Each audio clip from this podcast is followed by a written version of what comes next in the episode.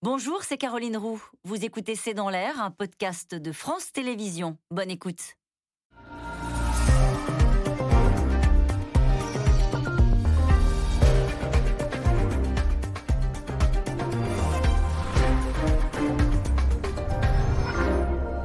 Bonsoir, nous attendons vos questions SMS, Internet et réseaux sociaux pour enrichir notre discussion. Emmanuel Macron a choisi la fermeté avec le pass sanitaire et la stratégie à payer plusieurs millions de rendez-vous de vaccination pris depuis lundi.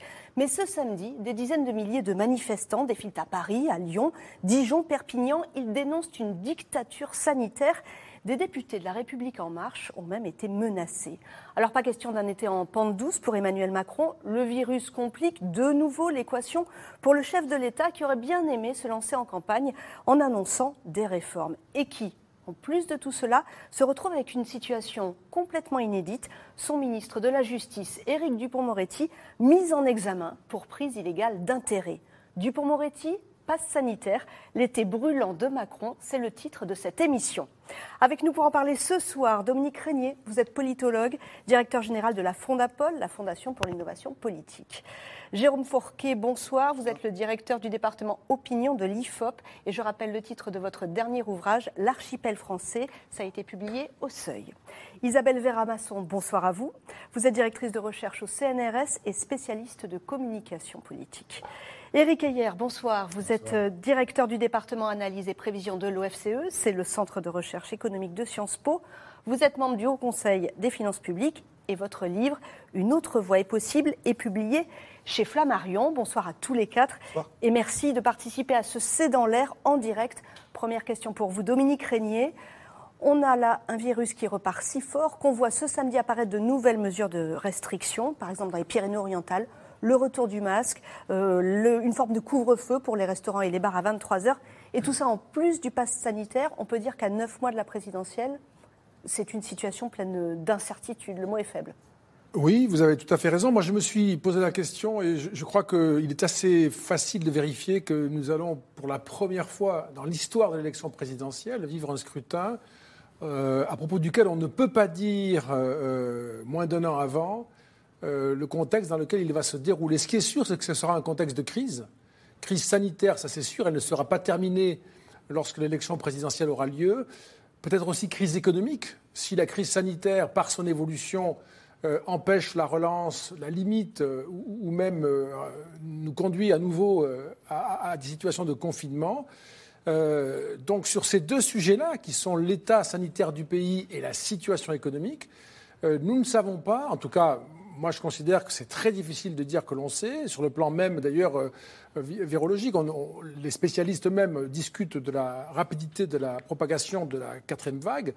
Euh, et, donc, on va avoir une élection présidentielle qui, pour la première fois, euh, va se dérouler dans une situation, dans un climat difficile à prévoir. Donc, ça signifie que ce sera très ouvert, qu'il y aura beaucoup d'inconnus et que la euh, le contexte sanitaire et économique vont sans doute déterminer le résultat, en tout cas y contribuer, mais on va le savoir un peu tard.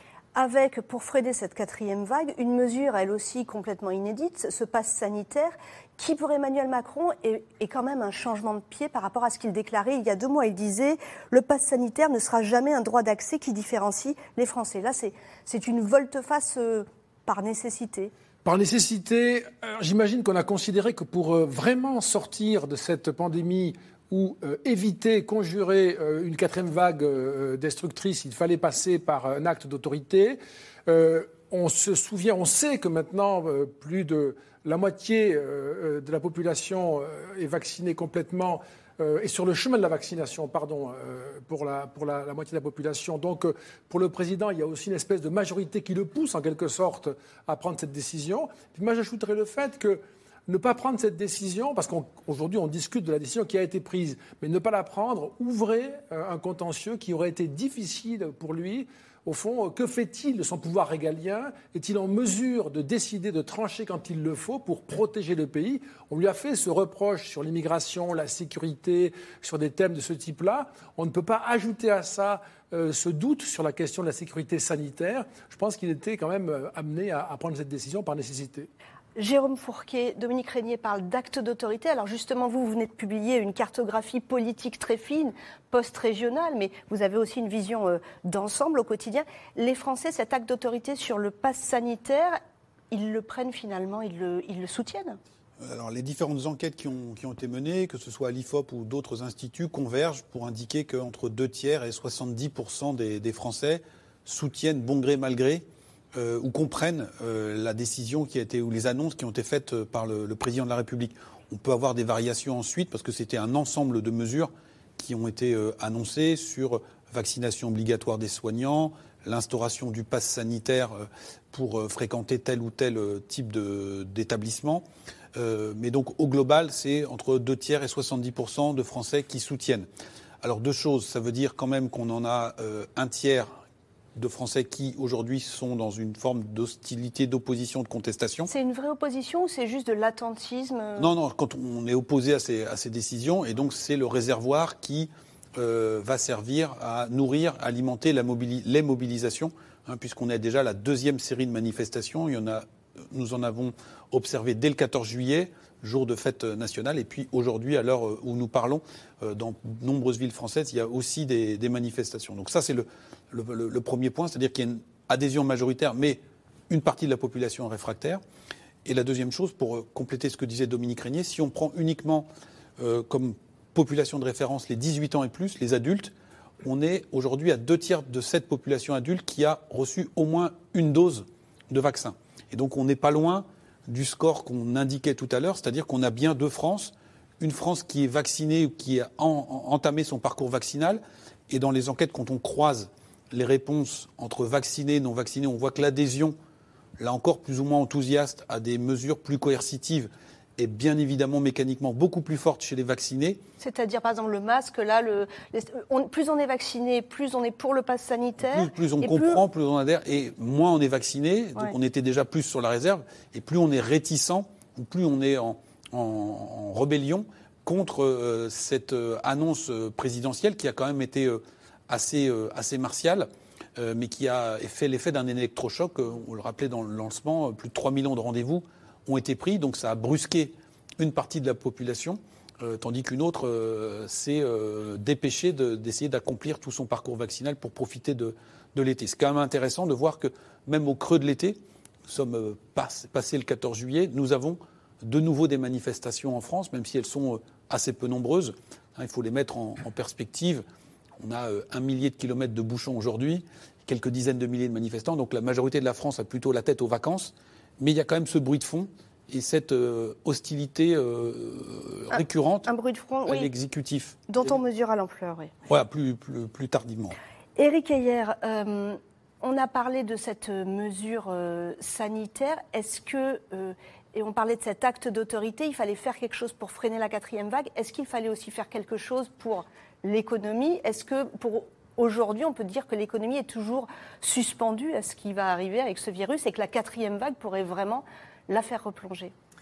C'est vrai qu'on a été choqué par, enfin l'économie a été choquée par les, les mesures prophylactiques, ça c'est certain. Mais ce que l'on voit tout de même, c'est que on est choqué, mais de moins en moins. C'est-à-dire que le premier confinement, c'était vraiment quelque chose, l'économie a chuté à moins de 30%. Donc c'était quelque chose d'assez extraordinaire. Le deuxième confinement, les mesures étaient un peu moins dures, certes, mais on, on a chuté que de moins 8%. Et le troisième confinement, on n'a quasiment pas chuté. Euh, par rapport à une situation normale, en fait, on, on est resté à peu près à la normale. Donc ça veut dire qu'on apprend tout de même à produire, avec des mesures prophylactiques. On apprend à consommer aussi avec les mesures prophylactiques. C'est-à-dire que globalement, on apprend à euh, euh, ben, vivre et donc euh, à, consommer et à produire avec ces mesures. Ça ne veut pas dire qu'il n'y aura pas un choc, mais globalement, aujourd'hui, on peut tout de même considérer que les entreprises ben, savent faire travailler leurs salariés avec, des, mesures barrières et que les consommateurs aussi arrivent peu ou prou tout de même à s'en sortir, même si on, on voit bien que la consommation repart, même si on n'est pas revenu complètement à une consommation normale, on n'est pas dans la situation du premier confinement. Donc ça ne veut pas dire que tout va bien,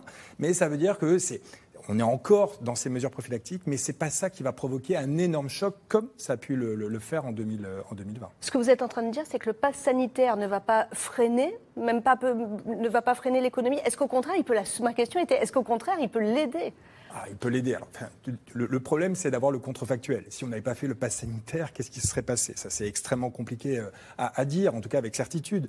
Non, le, le pass sanitaire, ça va euh, euh, donner beaucoup de soucis quand même aux restaurateurs, notamment, ou même aux hôteliers, ou même à la SNCF. Est-ce que ça va être contrôlé Et on demande à ces restaurateurs de non seulement faire leur métier normal, et aussi de, contrôler. Est-ce qu'ils vont le faire? Ça c'est une question qui est assez c'est central. Mais il est certain que si on leur demande, en plus de leur travail, euh, bah, de, contrôler, bah, ça, ça va ralentir. La productivité d'un restaurateur va chuter. Et là, on sait très bien que la productivité, c'est un peu moins de croissance. Donc, euh, euh, globalement, il faut faire attention avec ces contrôles. C'est pas le pass sanitaire en soi, c'est le contrôle. Vous voyez, c'est pas les policiers qui contrôlent, hein. c'est bah, les restaurateurs, les contrôleurs mm. à la SNCF. Donc, attention, la productivité de leur, de leur travail va chuter. Mais à contrario, si la quatrième vague se développe, l'économie, là, en fait, Bercy qui explique si on ne fait pas ce passe sanitaire, on risque le reconfinement. La croissance qu'on vous promet à 6%, c'est maintenant qu'on la joue. Est-ce que c'est vrai? Oui, en partie. Mais encore une fois, euh, en tout cas, le, recul que l'on a aujourd'hui, c'est que bah, voyez, le, troisième confinement du début d'année, bah, l'INSEE nous dit que ça, euh, on, va avoir un, taux de croissance au deuxième trimestre positif. Donc euh, attention, ça ne veut pas dire que tout va bien, mais on apprend, alors que, encore une fois, en avril dernier, on faisait moins 30. Donc il y a, euh, en avril 2020, pardon. Et donc du coup, on, voit bien qu'aujourd'hui, le confinement seront, sont beaucoup moins durs. Vous voyez, on peut très bien avoir euh, un confinement qui n'est que pour ceux qui euh, n'ont pas, ne sont pas vaccinés, que pour les, personnes qui sont vaccinées, le confinement sera très léger. Vous voyez, le, troisième confinement était extrêmement léger. Donc ça dépend vraiment de, de l'intensité des mesures prophylactiques. Ça dépend aussi des mesures qui vont être prises dans d'autres pays. Vous voyez, aujourd'hui, ce qui, ce qui ralentit l'économie, c'est les de, des chaînes d'approvisionnement, parce qu'on est reparti tous en même temps. C'est-à-dire on manque de, on manque de semi-conducteurs, on manque de bois. De bois, de fer, de zinc, de toutes les matières premières. Le, BTP aujourd'hui est à l'arrêt, non pas parce qu'il y a des mesures prophylactiques, hein, mais parce qu'il y a trop de commandes dans, dans le monde, les, matières premières euh, explosent, les matières premières n'arrivent plus euh, en France ou beaucoup trop chères, et donc l'économie est à l'arrêt. Mm. Donc, euh, vous voyez, là-dedans, qu'est-ce qui va le plus impacter la, rentrée? Est-ce que, c'est, est-ce que ce sont les mesures prophylactiques nouvelles qui vont se durcir? Ou est-ce que c'est finalement cette reprise mondiale qui est beaucoup plus forte qu'anticipée avec des entreprises qui restockent massivement avec des matières premières euh, qui, qui, sont en pénurie? Vous voyez, tout ça l'un dans l'autre, on peut considérer qu'on n'est pas euh, dans le cas de début 2020. On sait maintenant faire. Et c'est plus des, questions sanitaires. C'est est-ce que justement les urgences vont être saturées? C'est plutôt ces questions-là euh, qui peuvent, qui peuvent être importantes plus que des questions économiques. Sur l'économie estivale, il y a pas Dominique même sur l'économie estivale. Sur, sur, les, sur les restaurants, les cafés. non Les restaurants euh Ah oui, non, mais bien sûr, les, restaurateurs vont, peuvent être, mais encore une fois, c'est est-ce que ce contrôle va être effectif? Mm. Est-ce qu'on peut penser que les restaurateurs, est-ce que derrière chaque restaurateur, il va falloir mettre un policier qui vérifie si effectivement les restaurateurs contrôlent? Isabelle Véramasson, je reviens avec vous euh, sur la campagne, ce qu'on l'a dit aussi avec Dominique Régnier, cette, cette pré-campagne qui démarre en même temps que le Delta, c'est que le virus Delta explose, c'est quand même euh, inédit. Est-ce que pour Emmanuel Macron, c'est un avantage ou un inconvénient, puisque j'entends que là, il fait une geste assez régalienne, un acte d'autorité. Qu'en pensez-vous, vous qui êtes spécialiste de la communication politique? Alors, euh, c'est très difficile, évidemment, de savoir ça, mais moi, j'ai le sentiment tout de même, euh, voyant les chiffres, ou en, entendant par rapport à ce qui est, en comparant avec les autres présidents de la République à la même époque, que la, que la, la situation d'Emmanuel Macron n'est pas mauvaise. Donc, on peut se dire pourquoi, étant donné que la, que la, pandémie est essentielle dans le contexte politique, dans les préoccupations des gens, euh, donc forcément, c'est lié, cette, cette, cette, ce regain de popularité. Rappelons-nous à quel point il était euh, honni euh, dans les euh, sondages et dans les manifestations de Gilets jaunes. Donc, il a une sorte de regain de popularité qui est forcément lié à ce qui se passe en pandémie, à mon avis. Or, il a choisi la, manière pas forte, pas si ferme. que ça. Qu'est-ce que vous diriez ferme? Ferme, mais pas si forte que ça. Très franchement, il aurait pu décider, et d'ailleurs les Français apparemment l'auraient suivi, tout simplement, euh, de rendre l'obligation totale du vaccin. Je pense que je pense que ça aurait posé d'autres problèmes juridiques, internationaux, que c'était pas si facile que ça. Mais en tous les cas, il choisit entre le chèvre et le chou. Il est accusé de dictateur, mais ça, il a l'habitude. Ça fait quand même quelques années. Mais en tous les cas, ce qui me semble intéressant, c'est de voir que l'agenda de la pandémie et les décisions qu'il prend sont totalement liées à, l'agenda politique. C'est-à-dire qu'il y a un agenda sanitaire qui correspond pas mal à l'agenda politique, dans la mesure où on voit bien qu'à partir du moment où il prend cette décision maintenant, les conséquences positives si elles sont positives, seront à partir du mois d'octobre-novembre. C'est-à-dire qu'il espère qu'il n'y aura pas euh, de, reconfinement ou d'accroissement de la pandémie. Que s'il ne l'avait pas fait, il prenait le risque qu'il y ait un accroissement de la pandémie et un reconfinement qui était décisif pour ces élections, c'est-à-dire qu'il les perdait. Mm. Hein, il l'a dit, et je crois que c'est assez vrai, c'est-à-dire que s'il y a un retour de la pandémie, une catastrophe sanitaire, il aurait du mal à, gagner les élections. Donc il est totalement, son agenda euh, euh, politique et sanitaire sont totalement liés. Quelque part, il n'a pas tant de choix que cela. Il devait prendre cette décision parce que sinon, imaginons quand même qu'il se préoccupe de la France et des Français, je, le pense sincèrement, mais qu'en plus, euh, son intérêt de candidat euh, électoral est totalement lié. Il aura ensuite quelques mois pour euh, surfer sur une vague que nous, espérons positive et lui aussi, et qui l'amènera normalement dans une situation assez favorable, parce que je pense en plus que les la vaccination va augmenter, que les gens seront de plus en plus protégés, et qu'à posteriori, ils trouveront bien que le président de la République ait pris cette décision. Alors, même ceux qui râlent actuellement, une fois qu'ils seront, qu'ils seront, ils feront faire de la dissonance cognitive, ils seront tout à fait favorables à ce qu'ils avaient critiqué trois mois avant, parce que grâce à ça, ils pourront vivre normalement. Alors parlons justement de ceux qui râlent, comme vous dites. À l'heure où nous parlons, des manifestants défilent dans la rue pour protester contre l'extension du pass sanitaire. Combien sont-ils exactement? Tout ce qu'on peut dire, c'est que mercredi dernier, ils étaient 20 000. C'est encore trop tôt pour savoir si ce mouvement va faire boule de neige. En tout cas, on est à un moment où le gouvernement est déjà embarrassé par une autre affaire, la mise en examen de son ministre de la Justice. Récit d'une semaine compliquée pour le chef de l'État avec Sophie Gauthier, Walid Belrissoul et Maxime Logier. Dans les rues de Perpignan ce matin, 400 manifestants en guerre contre le pass sanitaire. Parmi eux, des soignants, prêts à tout pour éviter de se faire vacciner. Certains sont même prêts à perdre leur emploi. C'est pas normal d'obliger les gens à se faire vacciner. Et l'action du gouvernement est aussi très forte vis-à-vis des soignants. Et c'est inacceptable d'imposer, de, faire du chantage pour la vaccination. Même mobilisation devant la préfecture de la ville. Sur les pancartes, certains parlent de dictature. Tous dénoncent une perte de liberté individuelle. Des citoyens en colère, avec des revendications aux accents de gilets jaunes ces virements à nos têtes qui nous dirigent depuis 40 ans, je pense qu'on en a marre aujourd'hui. Euh, moi, je sais que je ne me ferai jamais vacciner. Je pense qu'il y en a beaucoup qui ne, le feront pas. Et je pense que même, même s'il en reste 100 000 qui ne sont pas vaccinés, pourquoi, pourquoi ces 100 000 devront être sortis de la société de cette manière? Une mobilisation qui s'étend à plusieurs grandes villes de France, comme ici à Paris, 1500 personnes réunies dans la rue pour protester contre les dernières mesures sanitaires. Dans le cortège, là aussi, le gilet jaune fait partie du dress code. Face à cette grogne qui monte depuis le début de la semaine, Emmanuel Macron fait bonne figure. En marge du Tour de France, il pousse même la chansonnette, en patois, à la table d'un caviste des Pyrénées. Sur cette étape, le président s'affiche détendu et se félicite de l'efficacité de ses mesures. Depuis lundi, au total, quand on prend les rendez-vous qui sont pris sur le terrain et euh, sur Doctolib, on a près de 3 millions de nos concitoyens qui ont pris rendez-vous. Des millions de nouveaux vaccinés, Paris réussit selon le président. Car face à la montée du variant Delta, il veut à tout prix éviter de reconfiner à quelques mois de l'élection présidentielle. Pas question non plus de faire trop d'étincelles en public. Alors c'est en coulisses qu'Emmanuel Macron réagit aux critiques. Non, une dictature, ça n'est pas ça. Ce n'est pas un endroit où toutes vos libertés sont maintenues, où on rembourse tous vos tests, où le vaccin est gratuit.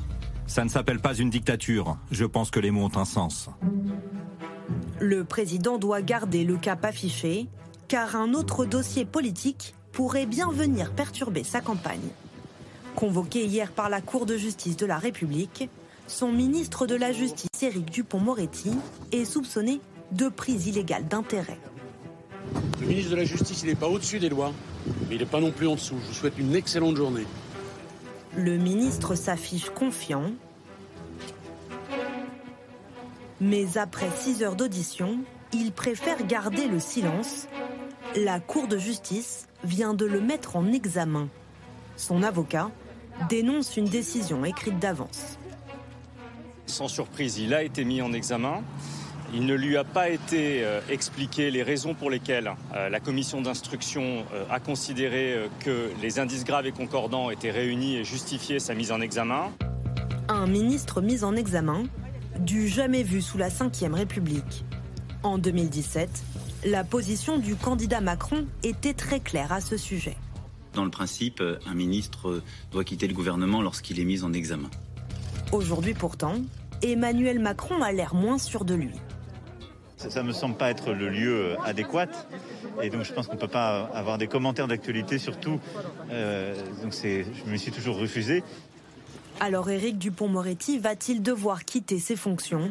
Pour l'instant, le Premier ministre Jean Castex l'assure, le garde des Sceaux a toute sa confiance. Et cette question de nos téléspectateurs, Jérôme Fourquet, les manifestations anti-vax sont-elles les prémices d'une rentrée sociale brûlante? Il faut toujours être prudent avec la, météo sociale, euh, qui est difficile à, prévoir.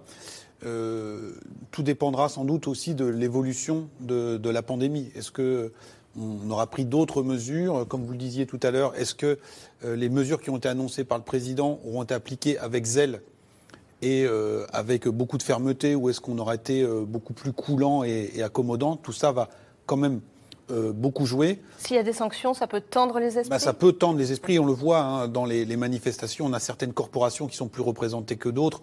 les professionnels de santé, dont pas mal d'aides-soignantes considèrent qu'on les a envoyés au feu pendant le premier confinement et que, en guise de remerciement, maintenant, on les oblige à se vacciner. Donc là, il y a des endroits où c'est assez tendu. On a parlé des, restaurateurs également, donc il faut voir ce qui se passera dans, certaines corporations. Et euh, le diagnostic qu'on pourrait faire, c'est pas forcément une rentrée sociale brûlante, mais comme on disait tout à l'heure, de manière lancinante et permanente, une agitation de rue avec euh, des franges assez limitées de la population, mais extrêmement déterminées, qui s'organisent sur les réseaux sociaux. On a euh, parfois des recours à certaines formes de violence. On a eu euh, la semaine dernière, euh, cette semaine la préfecture d'Annecy dont la porte a été euh, enfoncée. On a eu dans le Vercors un centre de vaccination qui a été saccagé cette nuit. Hmm. et donc tout ça nous dit quand même des choses sur le climat. Mais donc c'est pas forcément parce qu'il y a ce type d'action qu'on va avoir des centaines de milliers de personnes dans la rue. Encore une fois, nous avons deux tiers des adultes qui sont engagés dans le parcours vaccinal et qui seront sans doute bien plus nombreux encore à la sortie de l'été. Mais si je reste sur euh, les anti-vaccins, est-ce que vous, vous savez qui ils sont sociologiquement, politiquement? Est-ce que on sait Est-ce que c'est un groupe homogène ou très hétérogène On le voit dans les manifestations. Alors déjà, euh, tous ne revendiquent pas euh, l'étiquette anti-vax. Hein. on a un noyau qui va être hostile à la vaccination, et on voit dans, dans vos reportages qu'on a d'autres d'autres motivations. Certains parlent d'une dictature sanitaire et donc reprennent un certain nombre de critiques qui avaient émergé au moment de la crise des, Gilets jaunes. Donc c'est un pouvoir euh, trop vertical, qu'on ne consulte pas assez le, peuple. Euh, nous avons euh, d'autres types de publics aussi qui viennent s'agréger à cela. Si vous regardez politiquement, les gens qui défilent aujourd'hui, nous avons des gens qui se disent proches de la France insoumise, une partie de la mouvance écologiste, des gens qui se revendiquent de, de, la droite souverainiste, avec des gens comme euh, Florian Philippot, Nicolas Dupont-Aignan, des anciens Gilets jaunes ou des toujours actifs Gilets jaunes. Donc ça fait, ça fait un, conglomérat de, personnes qui sont très critiques envers le, président de la République. Et puis sociologiquement, on est plutôt sur une population ouvrier, employée, ou des gens qui sont faiblement diplômés et qui, eux, sont structurellement dans une position assez défiante vis-à-vis du mmh. pouvoir, qu'ils agissent de décisions politiques ou de décisions euh, sanitaires. Alors à la France insoumise, vous en parlez, euh, Jean-Luc Mélenchon appelle à faire attention. Il dit non, le vaccin librement consenti, ça n'est pas un apartheid. Sa diffusion, ce n'est pas la Shoah. Mais quand même, à la France insoumise, Dominique Régnier, on est contre euh, le pass sanitaire. Je crois que Jean-Luc Mélenchon, il parle même de dressage collectif. Oui, bah, c'est vrai, c'est le thème. On retrouve ça d'ailleurs du côté de, l'extrême droite, euh, avec des thèmes très comparables. Euh, euh, Jérôme Fourquet vient de, de l'expliquer. Cet univers-là qui coagule des formes très diverses de protestation euh, existe maintenant depuis quelques années en France, se, réanime à l'occasion de, cette crise sanitaire. Je note d'ailleurs, grâce à votre reportage, que euh, on a d'un côté des manifestants qui crient à la dictature et puis de l'autre euh, un membre du gouvernement est mis en examen. Donc on se dit quand même, euh, il y a un truc qui cloche euh, dans la description de la réalité. mais c'est un, un thème qui, au fond, ne se soucie pas de sa, de sa véracité, de son aspect, je dirais, recevable ou réel ou conforme à la réalité, qui est plutôt là pour agréger, comme euh, autour de Jean-Luc Mélenchon, euh, tenter d'agréger ces mécontents, ces protestataires qui lui ont échappé, euh, qu'il a perdu, dont il a perdu, le, je dirais, le contrôle.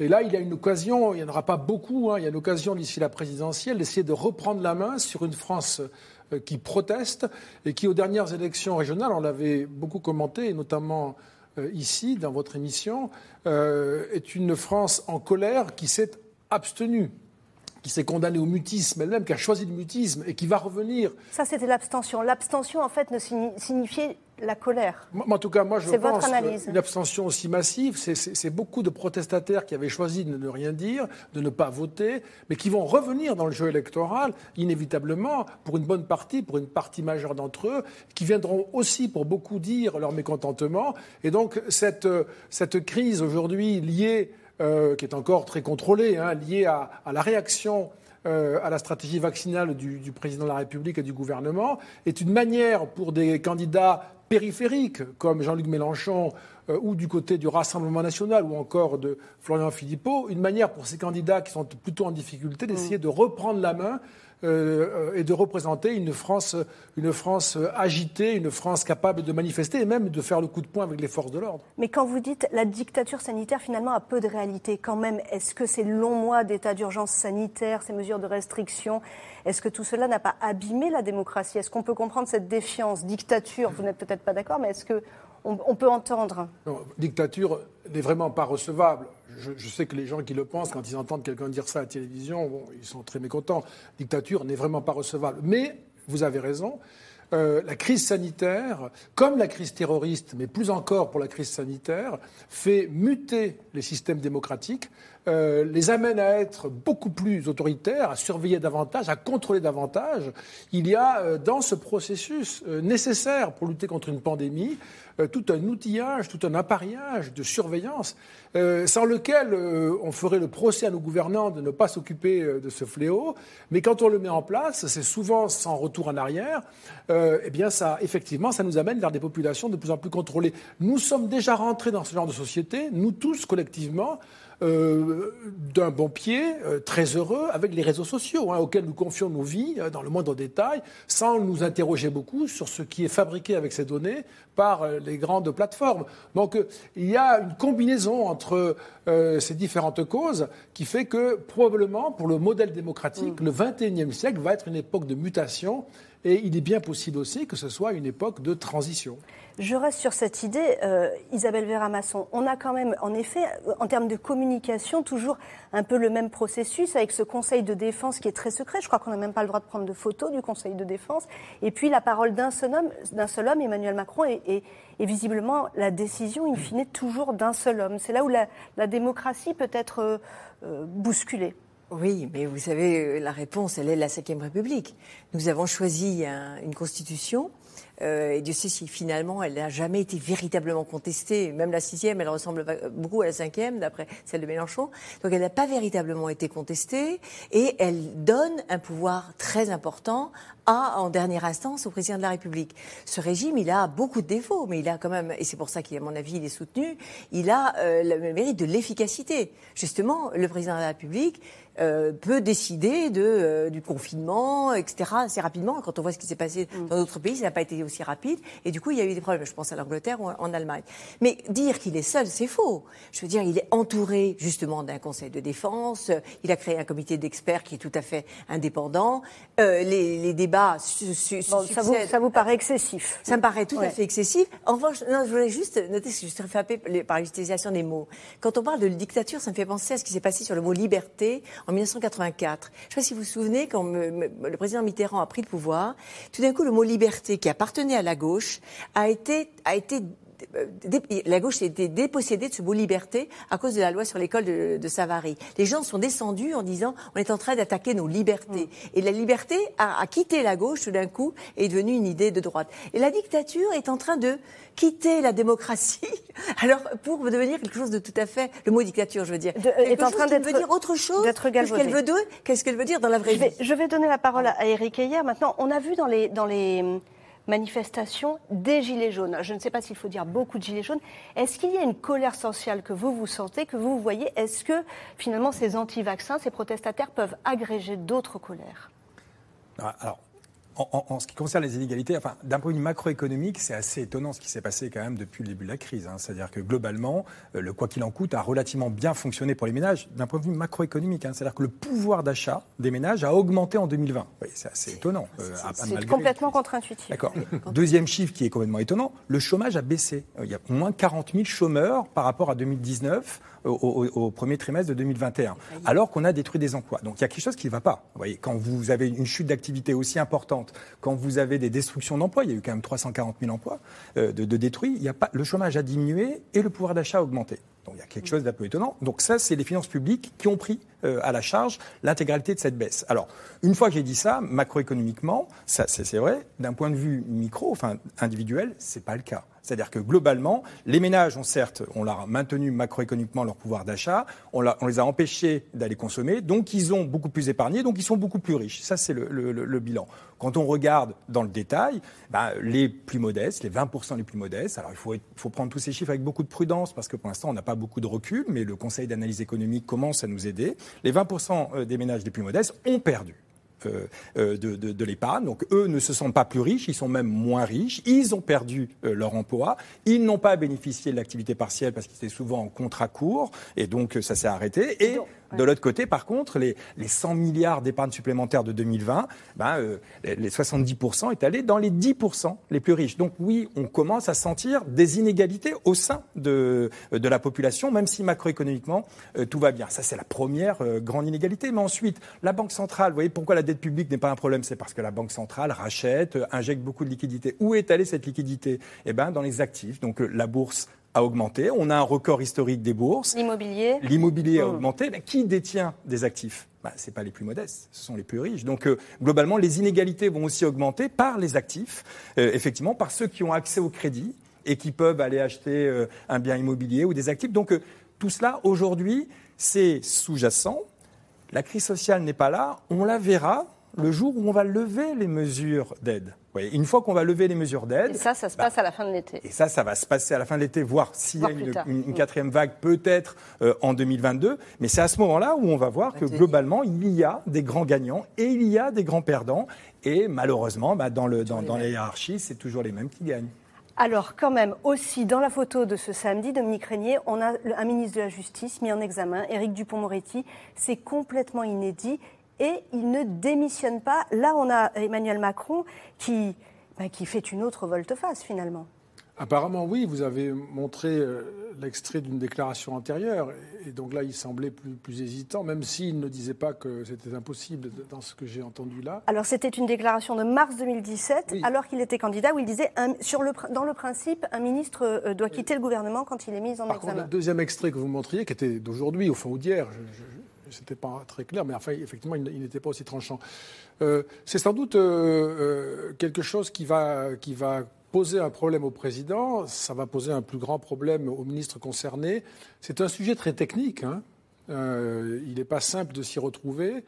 Euh, et euh, c'est un sujet aussi qui, qui pose question sur la manière dont euh, le pouvoir judiciaire est capable euh, de, bouleverser euh, la vie politique, la composition d'un gouvernement. Enfin, c'est quelque chose qu'il faut regarder avec beaucoup de précaution et de, je dirais, de, profondeur, parce que c'est une bonne nouvelle qu'un membre du gouvernement puisse être mis en examen. Hein. ça prouve justement qu'on n'est pas en dictature et que la justice fonctionne.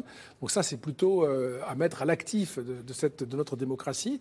Après, il faut être sûr que ce n'est pas une bataille qui se déroule entre la magistrature et le monde des avocats, et que cette bataille n'amène pas, par une politisation des magistrats, à rentrer dans la politique de façon brutale pour y régler des comptes. Donc, de part et d'autre, je trouve qu'il y a des aspects qui sont euh, rassurants pour nous tous, euh, qui sont euh, préoccupants possiblement par ailleurs et qui de toute façon montrent que nous sommes bien dans un régime de séparation des pouvoirs. Et dans une situation particulièrement instable pour cette pré-campagne, une pré-campagne dans laquelle Emmanuel Macron essaie de revenir à ses fondamentaux, les réformes, celle de l'assurance chômage, celle des retraites. Mais que peut-il faire exactement?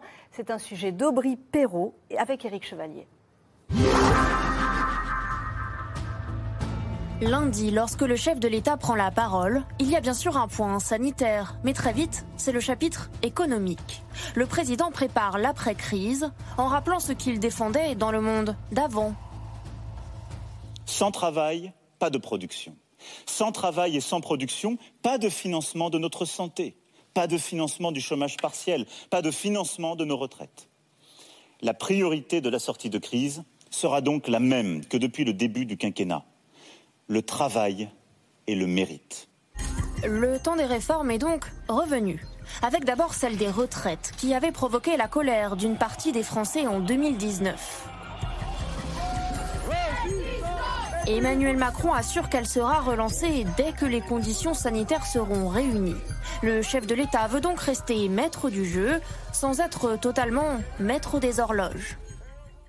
La réforme des retraites est une priorité absolue. En revanche, priorité absolue ne veut pas dire se précipiter à mm. contre-temps, alors même que nous avons un combat à livrer, qui est le combat contre la pandémie et contre le variant Delta. Mais il est possible tout de même que cette euh, réforme puisse voir euh, le jour euh, en décembre, en janvier, si à ce moment-là la, couverture vaccinale je, je ne peux pas est être plus clair que ce qu'a été le chef de l'État hier. il faut savoir en politique faire les choses étape par étape et en politique, rien n'est plus important que de faire les choses une fois encore au bon moment. En attendant le bon moment, le président veut accélérer en relançant les discussions avec les partenaires sociaux dès la rentrée. Mais pour les leaders syndicaux, pas question de rouvrir le débat avant la fin du quinquennat. On peut toujours concerter. D'ailleurs, vous savez, comme ce sera renvoyé après la présidentielle, j'imagine qu'on va concerter, on va pouvoir dire ce qu'on pense à, l'ensemble des candidats potentiels de la présidentielle sur les retraites. Il veut se montrer combatif. Qu'il sache, hein, moi j'ai prévenu, si cette réforme des retraites revient, nous la considérons infondée. A fortiori, si c'est pour nous dire qu'il faudra travailler plus longtemps, ça n'est vraiment pas la priorité aujourd'hui, eh bien nous, nous serons aussi combatifs. Des syndicats sur le qui-vive, l'opposition politique, elle, en profite pour tacler le président, la droite pour qui cette réforme a pris trop de retard. C'est un immense échec pour le président de la République. C'était sa mesure phare. En 2017, la réforme systémique, on n'a rien bougé du tout. Pour la gauche, au contraire, rouvrir ce dossier explosif relève de la communication. Au moment où on sortirait de l'épidémie, on aurait le, coup de, massue de la, réforme de la retraite. Tout cela n'a pas de sens. C'était plus un discours de candidat à l'élection présidentielle que de euh, président de la République. Car s'il est candidat, Emmanuel Macron devra rendre des comptes sur son mandat. Alors, à neuf mois de la présidentielle, il ne renonce pas à une autre promesse, la réforme de l'assurance chômage. Levé de bouclier là aussi, à gauche. Vous voulez juste faire des économies en tapant sur les privés d'emploi, en baissant leur indemnisation. La réforme de l'assurance chômage doit être abandonnée. Prévue pour entrer en vigueur le 1er octobre, cette réforme devrait permettre de dégager plus de 2 milliards d'euros d'économies par an en baissant le montant des allocations. De quoi séduire chez les républicains. Il a évidemment raison. Euh, il faut euh, on ne peut pas vivre avec un tel euh, niveau de chômage. Il y a beaucoup trop de chômage en, France par rapport à tous les autres pays euh, du monde. Et alors qu'on soit en croissance ou, en dépression, on a des taux de chômage qui sont considérables. Une des clés du maintien du modèle économique et social français, c'est évidemment euh, d'abord de réduire cette masse euh, euh, de, chômage qui est perçue comme une fatalité, alors que ce n'est pas une fatalité du tout. Et c'est bien l'électorat des Républicains qu'Emmanuel Macron voudrait séduire avec ses réformes. Selon un sondage paru dans le journal du dimanche, 61% des électeurs qui envisagent de voter pour le président en 2022 se disent de droite.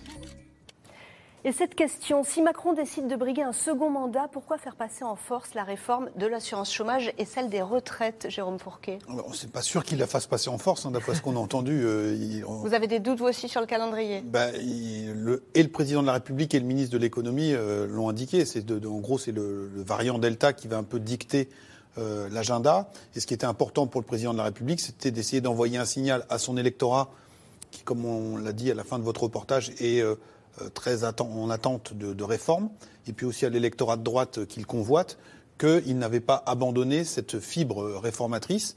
Et puis, de manière subliminale, il a inscrit ce, ce chantier dans un horizon d'un second quinquennat, en disant vous avez bien vu que j'étais quand même euh, empêtré dans cette crise sanitaire qui ne dépend pas de moi, mais si ça ne dépendait que de moi, nous aurions déjà mené à bien toutes ces réformes et ça reste mon horizon et donc subliminalement, il faudra me donner le temps pour, euh, les, pour les mener. Donc il- elle ne va pas passer en force, euh, on peut penser, dans les, les mois, qui, dans les mois qui viennent. D'autres enquêtes qu'on a menées montrent que euh, plus de 60% des Français sont opposés au recul de l'âge de départ à la retraite. Mm. Donc ça, ça, et on a évoqué tout à l'heure les, les braises qui étaient encore euh, assez ardentes sur le, front social. Donc il y a une vraie prise de risque euh, là-dessus. Isabelle Véramasson, donc ce discours, la promesse de la réforme de l'assurance chômage, c'est un message euh, qui sera mis en œuvre, dit Emmanuel Macron, le 1er octobre. C'est un message à son électorat et, à LR, à la droite. Oui, euh, on est, on est dans, le en même temps. C'est-à-dire, euh, en même temps, je m'occupe de sanitaire, en même temps, je, fais un, petit coup d'œil, clin d'œil à, la- droite. Ce qui manque, c'est je fais un petit coup d'œil à la gauche quand même. hein. Il y a- quelque chose là qui, est assez euh, perturbant parce que jusque-là, il avait quand même réussi à bien maintenir la, double casquette, si j'ose dire. Donc là, il manque quelque chose. Donc on se demande ce qui va se passer. Moi, je, pense que la difficulté pour Emmanuel Macron, ça va être son bilan. C'est-à-dire qu'il n'a pas de bilan. Quelque part, euh, les, gilets jaunes euh, et, et la crise sanitaire, quelque part, l'ont empêché de. Donc, si la crise sanitaire se règle assez vite, c'est plutôt une bonne nouvelle pour lui, mais ça va le, ça va le contraindre au moment de la campagne de parler de bilan alors qu'il il va pas en quelques mois, et surtout qu'il n'a pas l'intention de le faire, parce qu'il ne va, pas rentrer dans une crise sociale à, trois mois de l'élection. Donc il, va être dans cette difficulté, c'est il va pas pouvoir utiliser la crise sanitaire si la crise sanitaire s'arrange, si, et, et- et- et il n'aura pas de bilan. Et on va lui dire, on va lui dire, mais qu'est-ce que vous avez fait depuis cinq ans? Il va pas pouvoir dire tout le temps, ah ben c'est la faute à, à- coronavirus. Dominique Régnier, vous êtes d'accord? Euh, Emmanuel Macron n'a pas de bilan? Bah, c'est- C'est-à-dire que c'est une présidence qui a été euh, cisaillée oui. par, euh, par, par, par la crise. Euh, D'ailleurs, je, je crois que c'est en train de devenir, enfin, on ne peut pas le dire comme ça, mais malgré tout, je, je fais l'hypothèse que ça, ça devient un petit peu la norme pour les gouvernements dans le monde démocratique d'aujourd'hui, dans le monde d'aujourd'hui. Euh, dé- déjà, N- Nicolas Sarkozy avait été euh, cisaillé par la crise de 2008. Euh, François Hollande avait rencontré euh, au moins un obstacle considérable qui était la crise terroriste. Euh, surgissent maintenant euh, dans les mandats présidentiels des événements considérables. La crise sanitaire, on va s'en souvenir, on ne sait même pas si elle va se terminer avant, avant quelques années. Donc c'est tout de même euh, une raison objectivement extrêmement lourde pour euh, expliquer euh, la faiblesse du bilan. Par contre, euh, il me semble que euh, le discours qu'il a tenu euh, en annonçant les mesures plus autoritaires sur la vaccination est une façon d'entrer en campagne. La partie sur la réforme des retraites ou de l'assurance chômage. Mais c'est une bonne chose parce que jusqu'au régional, et je crois que ce c'est l'effet régional, ça, c'était plutôt l'idée d'aller tranquillement au second tour et d'être le barrage à Marine Le Pen, ce qui évitait quand même de rentrer beaucoup dans le détail des, des- des- des- des projets. Là, maintenant, ça c'est fini euh, et il faudra des raisons substantielles pour que les électeurs se déplacent d'une part et votent pour tel ou tel candidat. Donc faire des propositions, avancer. Voilà, et je pense que c'est une bonne nouvelle pour le débat public, que ce soit pour le président euh, qui est aujourd'hui euh, Emmanuel Macron ou pour ses challengers. Ils vont devoir non pas se contenter de dire on en a assez de Macron, on veut le remplacer, c'est un peu court, hein, euh, sans- se limite à ça, euh, ou bien euh, c'est euh, l'homme qui nous protégera de Marine Le Pen, c'est également devenu très court. Il va falloir que tout le monde se mette à dire moi, si je, si je veux le pouvoir, c'est pour faire cela et que les Français puissent quand même avoir un débat sur le fond.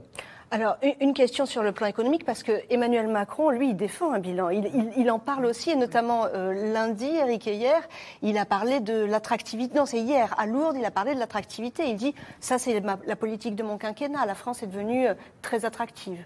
Alors l'attractivité, on a toujours été dans, sur le podium euh, de l'attractivité. On est entre le premier ou, le troisième selon, selon, les années. Moi je pense que son vrai bilan, c'est effectivement en comparaison internationale, quand on, on, regarde où en est la situation de la France. Alors c'est qu'au premier trimestre pour l'instant, hein, l'histoire n'est pas encore terminée, et, quand on se compare à 2019. Vous voyez, la France est à moins 4,5. C'est-à-dire qu'on est encore en récession par rapport à l'activité plus basse, et euh, moins 4,5% en dessous de son niveau 2019.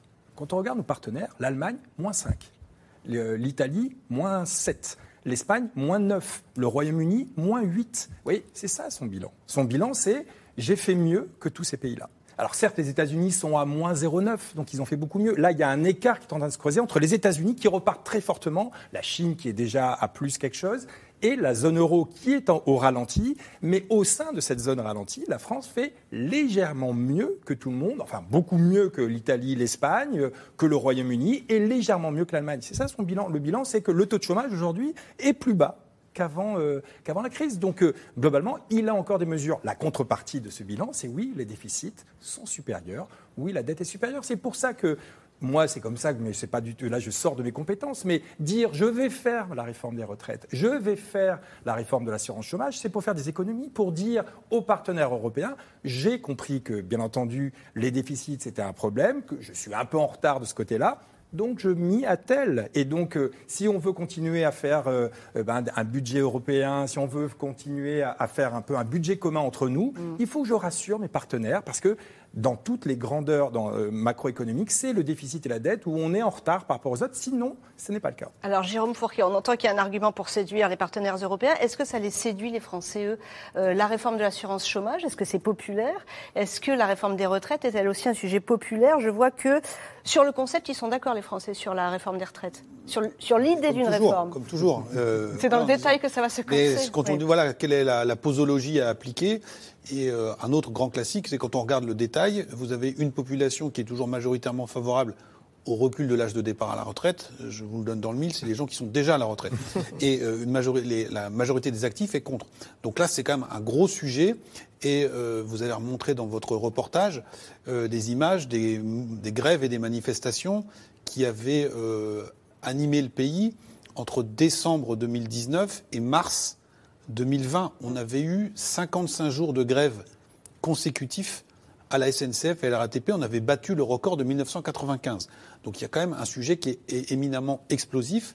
Et donc si l'électorat d'Emmanuel Macron et une bonne partie de l'électorat de droite sont en attente sur ce sujet, on a aussi des pans entiers de la société française qui ne veulent pas entendre parler de ce type de, réforme. Et donc on verra quelle sera euh, la décision ou l'arbitrage qu'Emmanuel Macron euh, prendra, mais encore une fois, euh, il, peut essayer de prolonger cela sur le, prochain quinquennat en disant c'est on a commencé à concerter et il me faut me donner le crédit politique et le temps nécessaire.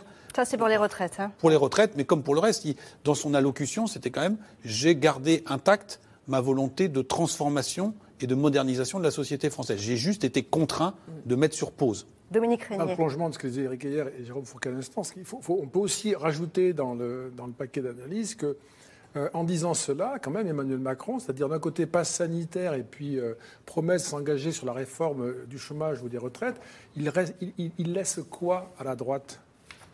Il coupe l'herbe sous le pied. La droite n'a plus rien à dire. Alors, Dominique Régnier, excellente transition pour parler de l'opposition qui se prépare pour 2022. Mais là, côté PS, Anne Hidalgo, elle a réuni ses soutiens lundi dernier à Villeurbanne. La maire de Paris ne devrait cependant pas se déclarer avant la, avant la rentrée, mais elle occupe le terrain. Un sujet de Léa Demirdian avec Éric Chevalier.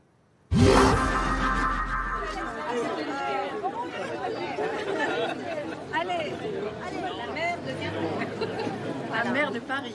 Mais pour combien de temps encore Lundi à Villeurbanne, Anne Hidalgo a réuni 150 élus, ses soutiens, officiellement pour une journée de travail. Étrange impression pourtant d'un début de campagne présidentielle. Il y a une volonté de travailler, d'avancer, de partager, de partager, de mettre en commun. de mettre en commun nos idées, nos solutions, en regardant à chaque fois ce qui pourrait être aussi des solutions pour la France. 2022, Anne Hidalgo y pense mais ne se déclare pas encore. Ses soutiens, eux, y croient déjà. Chère Anne, nous comptons sur toi pour euh, nous mener à cette victoire et tu peux compter sur nous pour t'aider dans ce combat majeur pour la République. Anne Hidalgo, entourée des figures du PS, la présidente de la région Occitanie, Carole Delga, et le patron du parti, Olivier Faure. Une photo de famille, un peu éclipsée par les annonces d'Emmanuel Macron le même jour. Née de parents immigrés espagnols, Anne Hidalgo est naturalisée française à 14 ans. Son engagement politique, c'est le PS et Paris. D'abord dans l'ombre de Bertrand Delanoë comme première adjointe. Elle, c'est pas comment elle se débrouille. Elle a du caractère, je peux vous dire, elle a d'autorité, mais elle est toujours d'une douceur. Et donc, je sais qu'elle est meilleure que moi. Particularité politique, la patience. Elle en a même fait son credo. On continue. Allez, bonne soirée. Et ça paye. En 2014, elle devient la première femme maire de la capitale. Après Paris, ses proches lui voient rapidement un destin national. Son nom circule pour incarner la gauche en 2017. Anne Hidalgo passe son tour. En 2020, à quelques jours du second tour des municipales, certains s'interrogent pour 2022, mais son choix c'est Paris.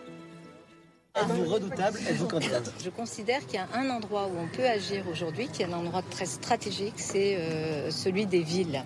Pour le pays, l'idée a fait son chemin. Depuis février, Anne Hidalgo se lance dans un tour de France des territoires. Et ben voilà, c'est parti La maire de Paris à Quimper et à vélo pour prendre le pouls du pays, se faire connaître au-delà du périphérique et proposer à chaque fois une idée à portée nationale. Quand on voit ce que Parcoursup devient, c'est-à-dire euh, un, un, outil de stress et d'opacité pour les familles et pour les jeunes, je pense qu'il faut supprimer Parcoursup. Être candidate de la gauche, un exercice d'équilibriste. Anne Hidalgo peut déjà compter sur son réseau et les élus socialistes, mais pourra-t-elle rallier les Verts qui organisent leur primaire en septembre nous, on a une candidature euh, de l'écologie politique en 2022. Il y a cinq Et candidats nous pour l'instant la porterons, primaire. euh, euh, Nous porterons une candidature en 2022, euh, avec cette fois-ci, et c'est nouveau, euh, l'ambition de l'emporter. En 2022, on a besoin d'un écologiste, d'une écologiste aux, aux manettes. Pour les soutiens d'Anne Hidalgo, pas besoin des Verts quand la candidate est déjà écologiste. Anne Hidalgo est écologiste. EELV n'a pas le monopole de l'écologie. Mais il faut rassembler et j'espère qu'il y aura le rassemblement le plus large possible. Pas encore officiellement candidate, Anne Hidalgo observe et une nouvelle fois patiente. Elle se donne jusqu'à l'automne, après la primaire des Verts et le congrès du Parti socialiste, pour se déclarer. Isabelle Véramasson, Anne Hidalgo, est-ce qu'elle a euh, la capacité de se faire connaître au-delà du périph' Vous, la communicante, vous en dites quoi? Quel conseil vous lui donneriez? Euh, oui, c'est très difficile parce que nous avons maintenant le, syndrome Macron, c'est-à-dire qu'on a vu un président de la République absolument inconnu devenir président de la République. Moi, je un candidat qui alors qu'il était euh, euh, très très peu connu. Donc c'est possible. Donc je pourrais lui dire si elle me le demandait, on peut toujours essayer. Maintenant, ça ne suffit pas de se faire connaître et il faut se faire connaître en bons termes. Et la notoriété, encore une fois, c'est vrai que quand la campagne arrive, ça peut ça peut suffire. Moi, je me souviens quand Ségolène Royal s'était présentée, je me souviens de mon fils m'avait dit mais qui c'est Ségolène Royal? Je me suis je m'étais aperçue, nous sommes tout le temps dans la politique, on a l'impression que tout le monde est connu, que la personne très euh, Les non. Français ne la connaissent Les pas. Français ne la connaissent pas, hein. mais ils ne connaissaient pas encore une fois Emmanuel Macron. Donc ce qu'il faut, c'est se faire connaître, et ça, bon, il y a des moyens, il y a des moyens techniques, il y a toujours la télévision, et il y a surtout se faire bien connaître. Et là, elle a quand même une difficulté. Elle a une difficulté parce qu'elle a pas à Paris, surtout en Ile-de-France, elle a quand même une difficulté d'image très lourde. Je veux dire, elle est quasiment haïe sur, dans, dans, dans plein de domaines. hein. Elle- n'a pas réussi à imposer une image positive, comme rappelez-vous de la Noé, qui avait une image euh, positive et à Paris et sur l'Île-de-France. Elle, elle est quand même assez discriminante dans, sa, dans son, son image. Et en plus, elle est pas vraiment soutenu par, euh, par ses- sa famille politique. On le sait, euh, euh, il y avait des, des- à Villeurbanne, il y avait des gens qui, n'auraient pas forcément voté pour elle. hein. Donc euh, elle est, pas- elle, elle- elle est dans, dans un contexte extrêmement euh, fragile. La preuve, c'est que les sondages lui donnent un- des, des résultats assez, assez faibles. Alors Jérôme Fourquier, vous qui testez l'image d'Anne Hidalgo et, et- et aussi sa popularité au sein de sa propre famille, du PS, des socialistes. Alors, moi, la, la famille socialiste demeure divisée. On a une, une vieille garde qui euh, n'est pas forcément euh, hyper encline. En même temps, beaucoup sont très contents d'avoir trouvé euh, une candidate qui serait prête à faire le, le- le boulot, si je puis dire, et à maintenir en vie cette vieille maison qui est le, le Parti socialiste. Et euh, donc c'est pour ça qu'Olivier Faure, par exemple, et euh, quelqu'un comme Patrick Caner, euh, qui est le patron des sénateurs socialistes, la soutiennent euh, assez, euh, assez activement.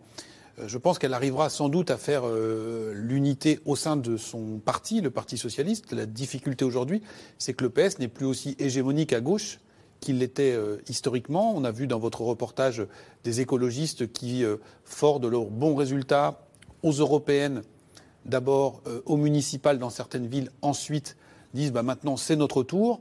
Il rappelle qu'en 2017, euh, Yannick Jadot s'était effacé euh, derrière euh, Benoît Hamon, à l'époque candidat du Parti socialiste. Et donc il va y avoir cette bataille pour le leadership au sein d'une gauche euh, euh, non mélanchoniste qui a un espace qui est relativement restreint. Euh, Dominique Régnier parlait tout à l'heure des crises à répétition qui viennent percuter euh, l'actualité. Euh, il y en a une qui n'a pas touché la France directement, mais qui euh, a eu un impact quand même majeur ces derniers jours. C'est ce qui se passe en Allemagne en Belgique. Ça peut donner un élan au... Ben, je pense, les au- élections en Allemagne sont- ont lieu en septembre. Euh, C'est l'après-Merkel qui se joue. Et on va voir ce qui se passera du côté de l'écologie politique, parce que beaucoup de gens ont euh, décrypté cette euh, catastrophe euh,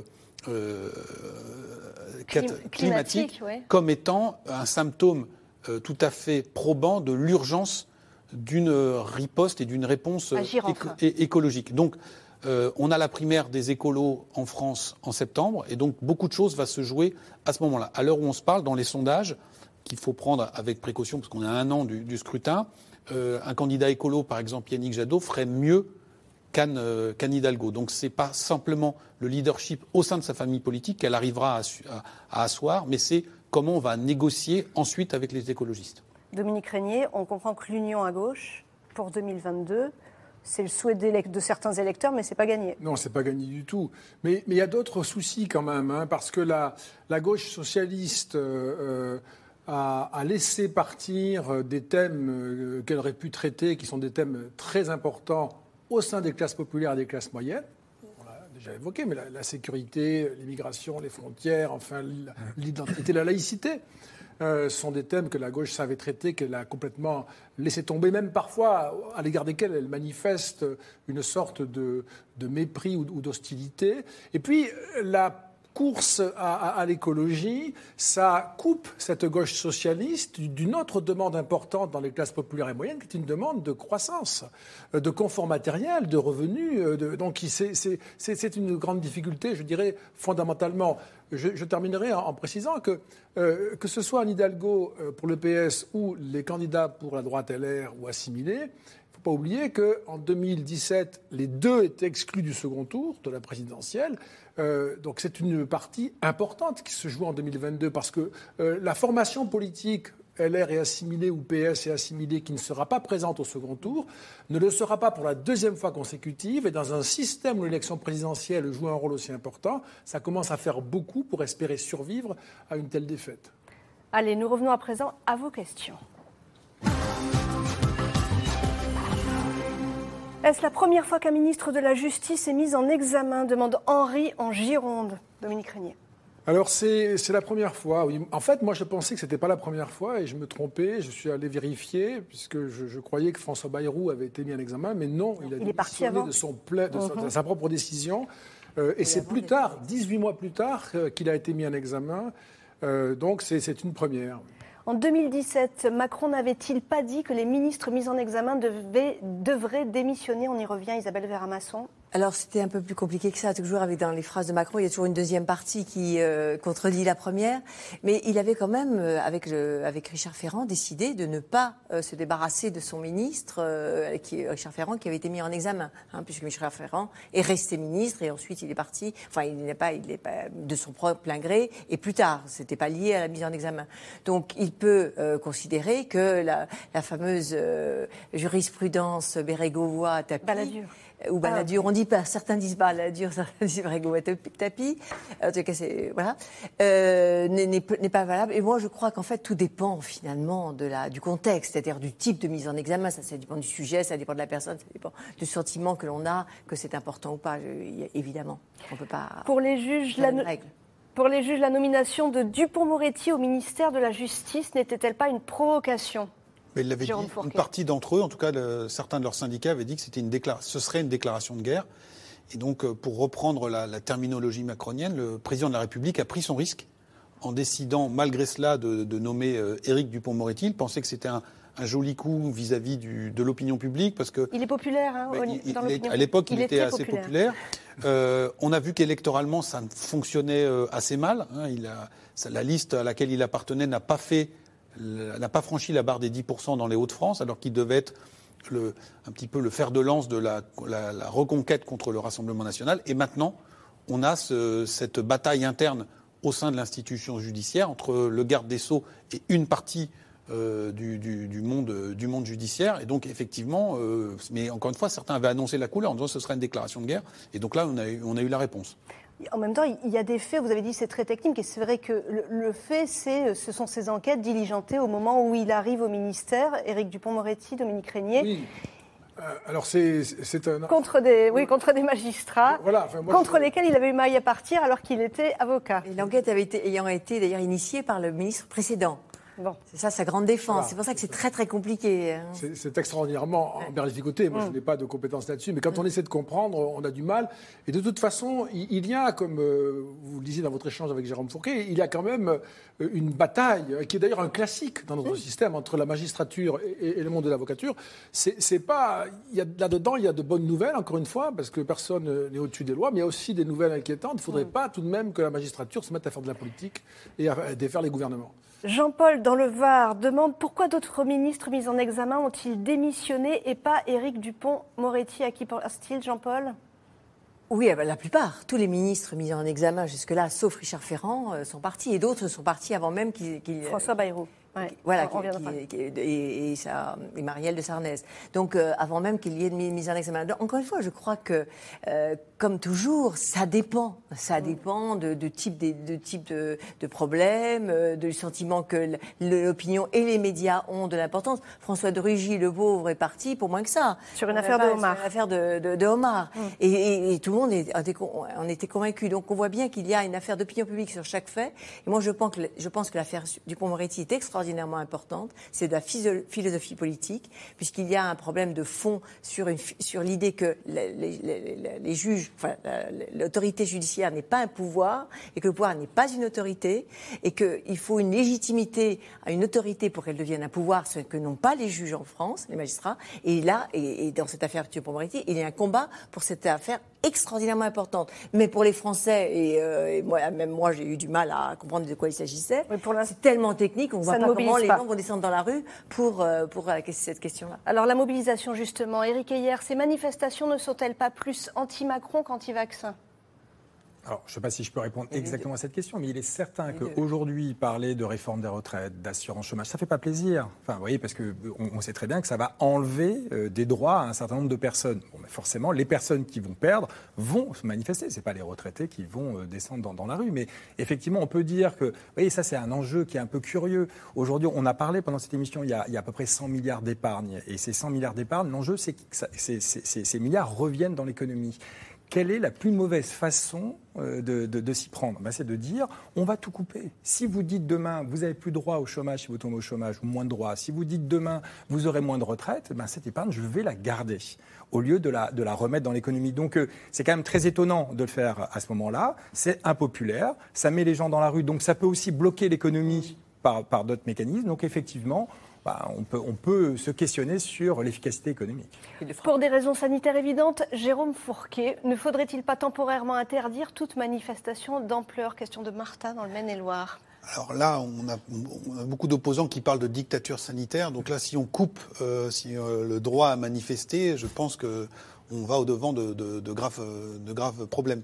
Euh, Maintenant, on a eu des, des manifestations euh, pendant les, les, périodes de non-confinement et ça pas forcément, ça s'est pas forcément traduit par une, une remontée, euh, remontée épidémique. Donc je Ouais, les- pense ouais. que voilà, je pense que ce serait une très mauvaise euh, initiative que de, que de prendre ça dans le contexte actuel en tout cas. Ne quitte-t-on pas le monde des idées pour un contre-tout systématique Dominique Régnier vous demande François en Loire-Atlantique. De toute façon, nous sommes dans, une période, euh, et elle va sans doute durer, hein, où le, contre, l'opposition au pouvoir en place, quel qu'il soit, et très vite, dès son arrivée au pouvoir, euh, va devenir une constante, une affirmation. Il- n'y a pas beaucoup de- d'idées de réforme euh, ou de possibilités de réforme qui donneraient aux Français plus qu'ils n'ont aujourd'hui. On, entend beaucoup plus parler de réformes qui sont au fond des réductions d'avantages parce qu'il faut s'adapter. Chacun pense que c'est légitime ou pas, mais c'est ce, que l'on entend. Et donc euh, le contre-pouvoir, euh, l'opposition est plutôt une tendance qui va s'installer.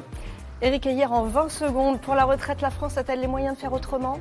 Oui, alors vous parlez d'un point de vue financier. Euh, Oui. J'imagine. Oui, d'un point de vue financier, parce que vous voyez, dans, dans- vous pouvez soit augmenter l'âge de départ à la retraite, soit vous jouez sur la durée de cotisation, soit vous baissez les pensions. Il y avait d'autres façons de faire. Effectivement, la plus impopulaire, mais ça, ça a été dit, c'est augmenter Mm. l'âge de départ à la retraite, la durée de cotisation. Ça fait un peu moins d'économies rapidement, mais ça fait des économies. Merci à vous tous d'avoir participé à ce C'est dans l'air qu'on peut retrouver sur les plateformes et sur francetv.fr en podcast et en replay.